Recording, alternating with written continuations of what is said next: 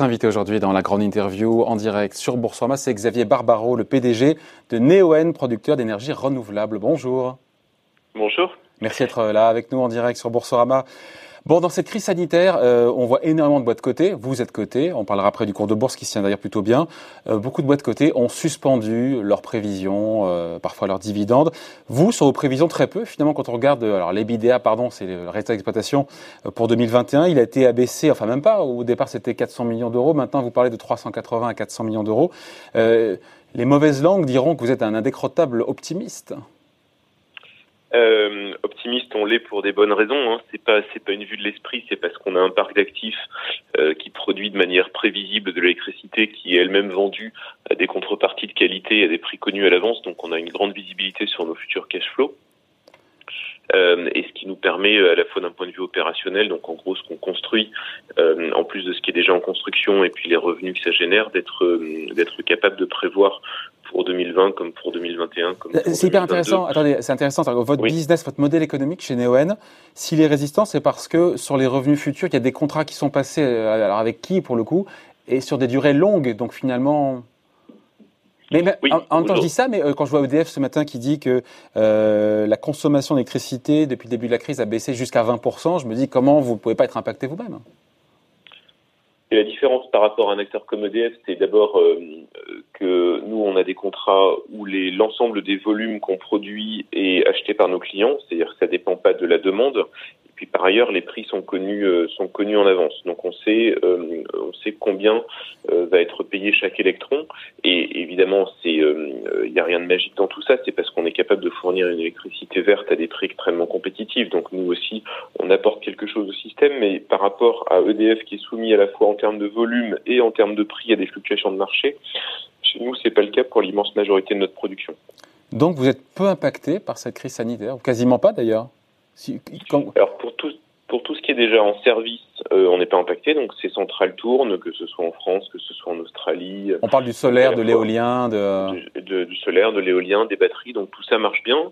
On a des centrales qui sont encore en cours de construction, ah, et, là il y a un effet retard, euh, évidemment dû au coronavirus, euh, confinement, supply chain, autorisation administrative. Donc, ce qui est pour l'instant en construction euh, peut être un peu retardé. Et puis, ce qu'on s'apprêtait à mettre en construction dans les prochains mois, là aussi, on anticipe des retards.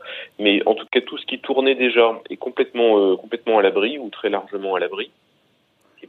Donc vous euh, prenez du retard sur les constructions en cours ou à venir, que ce soit les, voilà, les centrales, tous les chantiers, il y a du retard, c'est ça? Oui, on, estime que dans, les, euh, que dans les 12 prochains mois, il y aura un impact au coronavirus sur les nouvelles centrales. Et, euh, à quelle hauteur C'est difficile de, de oh, quantifier, ben, non?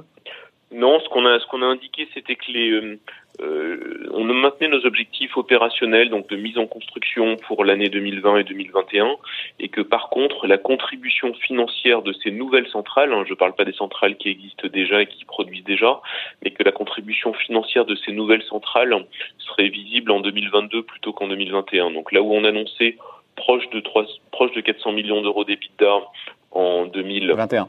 21, euh, qu'on aurait plus de 400 millions d'euros en 2022, mais qu'en tout cas les centrales seraient bien là, même s'il y aurait un décalage de quelques mois dans leur contribution financière à nos résultats. Le coronavirus n'épargnera pas les renouvelables, ça c'est vous qui l'avez affirmé lors de la publication fin mars de, vos résultats, et dans le même temps vous sent plutôt, plutôt confiant pour Neoen, certains y verront une contradiction? Non, il n'y a pas de contradiction au sens. Ce qu'on a voulu dire, euh, c'est qu'il n'y avait rien de magique. Bien sûr qu'on serait touché euh, par le coronavirus on, a, euh, on a les exemples que je viens de donner sur la supply chain ou, euh, sur les, nouvelles centrales, mais c'est vrai qu'on fait partie des industries euh, les moins sensibles à ce qui est en train de se passer. Donc il n'y a rien de magique, on est touché un peu comme tout le monde, mais dans des proportions infiniment moins fortes que la plupart des autres acteurs de l'économie. Votre chiffre d'affaires a augmenté en 2019 de 22% à 250 millions d'euros. Cette année, la croissance, elle sera moins forte? euh, non, on va, on, va avoir une belle croissance. Alors pour revenir à, pour revenir à notre EBITDA, donc on a eu 216 millions d'EBITDA en 2019. Donc là, on annonce pour 2020 entre 270 et 300 millions d'euros d'EBITDA. C'est-à-dire qu'on est à la fois très résilient, c'est ce dont on vient de parler, et puis on reste une très belle valeur de croissance. On continue à gagner des projets, on continue à lancer la construction de nouvelles centrales, on continue à mettre en service des centrales qui étaient déjà en construction. On fait ça en France, en Australie, au Mexique, en Finlande. On fait ça dans le solaire, dans l'éolien, dans le stockage. Donc on est très diversifié très granulaire, euh, très capillaire euh, et, euh, et, évidemment très innovant et très compétitif. Donc ce côté très résilient pour tout ce qui existe déjà, il est effectivement extrêmement rassurant pour les gens qui ont déjà investi chez Neoen. Et puis ce côté forte croissance, même dans un contexte de crise, là aussi c'est quelque chose de rare. Oui, ce que c'est rare. Ce que je me suis dit en fait en préparant l'émission, je me suis dit d'un côté il y a cette violente récession, on en parle tous les jours. On nous parle de 8 ou 9 de décroissance en France, 3 à l'échelle de la planète, ce qui est quasiment du jamais vu. Et pour vous, cette dynamique autour de l'électricité verte, euh, au sens large, donc n'est pas remise en cause? Vous voyez, quand on regarde par exemple euh, l'Europe, la consommation d'électricité dans les dix dernières années n'était pas en hausse et pourtant il y avait une énorme accélération du renouvelable. C'est-à-dire que même dans un contexte où la consommation d'électricité ne grandit pas, le renouvelable est capable de prendre la place d'autres moyens de production électrique qui sont soit plus chers, soit plus polluants, soit souvent les deux en même temps. Et donc on est même dans un jeu à somme nulle, même dans une même dans un secteur où la consommation baisserait, il y a encore un énorme avantage compétitif pour le renouvelable qui est non seulement vert mais surtout pas cher. Euh, il n'est pas cher, il est, pas cher, euh, Xavier Barrault, il n'est pas cher, mais euh, le cours des énergies fossiles, on le voit bien, pétrole et autres, s'est effondré. On peut toujours dire que le prix de l'électricité verte est toujours compétitif, ou en tout cas en relatif n'a pas perdu de compétitivité? Alors en relatif, il en a perdu un peu, mais ah. on fait partie des moyens de production euh, les plus compétitifs, y compris dans un contexte où le pétrole ou le gaz sont euh, sur un. C'est pas ce que les gens pensent. Hein. On pense toujours que l'électricité verte est plus chère. C'était le cas il y a 10 ans et euh, l'image est restée, mais c'était vraiment le cas il y a 10 ans et c'est vraiment plus du tout le cas aujourd'hui. On peut avoir des chiffres qui sont parlants, qui, qui le prouvent, on fait confiance, mais juste pour matérialiser un petit peu la, oui, écoutez, je vous donne volontiers un exemple récent. Donc, on, est, on a mis en service, on est en train de mettre en service une très grande centrale euh, au Mexique qui vend son électricité à moins de 19 dollars par mégawattheure. Pour donner une référence, euh, euh, l'électricité fossile est aujourd'hui les prix se promènent entre 25 et 100 dollars. Donc on est en dessous du plus bas historique pour les énergies fossiles. Alors on peut se dire, tiens, le Mexique, c'est loin, mais quand on regarde des nouvelles centrales aujourd'hui en France, tout simplement, euh, quand on gagne des appels d'offres dans le photovoltaïque, Neoen faisait encore partie, euh, il y a une dizaine de jours, des trois principaux lauréats des appels d'offres gouvernementaux, on gagne à des prix qui sont 50, 60 euros par mégawattheure. C'est plus élevé que les prix de marché d'aujourd'hui, c'est vrai, mais c'est à peu près la moitié du coût de production d'électricité d'un EPR. Donc quand on regarde par rapport à des nouvelles centrales, on est aujourd'hui à peu près deux fois moins cher que le nouveau nucléaire. Et évidemment, on est plus cher que les prix de marché actuels, mais de toute façon, comme vous le savez, il y a un programme de renouvellement des centrales qui, euh, qui est en cours en France. Et donc le renouvelable en France, tout simplement, sans aller chercher des exemples au Mexique ou en Australie, a toute sa place. Le mix en France, j'ai pas en, en termes d'électricité en France, la part du nucléaire c'est 80%, j'imagine. Et après, oui. Il y a l'hydraulique, après il y a encore un peu des centrales thermiques, euh, du gaz, etc. Puis après vous avez l'éolien et le solaire. Et on est quoi On est à 5% ah, En puissance, on est, on est dans, cette, dans cet ordre-là. Mais le nucléaire. Non, mais c'est dire le chemin qui, euh, qui, est. La marche qui est oui, devant, oui, oui, surtout que le nucléaire, donc euh, l'objectif annoncé euh, depuis plusieurs années par des gouvernements successifs est de ramener la part du nucléaire de 80% à 50%. Donc même dans un contexte où euh, la consommation d'électricité baisse, alors on peut se dire bon c'est temporaire, c'est l'effet de la crise, mais il y aura aussi des nouveaux usages des véhicules électriques, donc il y a aussi plein de bonnes raisons pour lesquelles la consommation d'électrique en France peut se maintenir, mais même dans un contexte où la consommation baisserait, on est aussi dans le remplacement des centrales existantes, et là, on est euh, la solution probablement la mieux placée. Juste, je reviens sur la France, le, coût d'électricité verte par rapport au coût d'électricité nucléaire. Dites-moi les chiffres, parce que je découvre un peu là. Par rapport à de nouveaux nucléaires, on est deux fois moins cher. Par là, là vraiment, je tombe de ma chaise. Je pensais pas du tout que c'était ça. Hein. Mais par rapport à du nucléaire existant, mais bon, déjà amorti, on est à peu près 20 euh, ou 25% plus cher. Ah oui. Ce qui est pas, ce qui est pas dingue. Mais on est en train de comparer des choses qui sont pas comparables. On compare des centrales qui sont amorties depuis des dizaines d'années à des centrales qui sont neuves.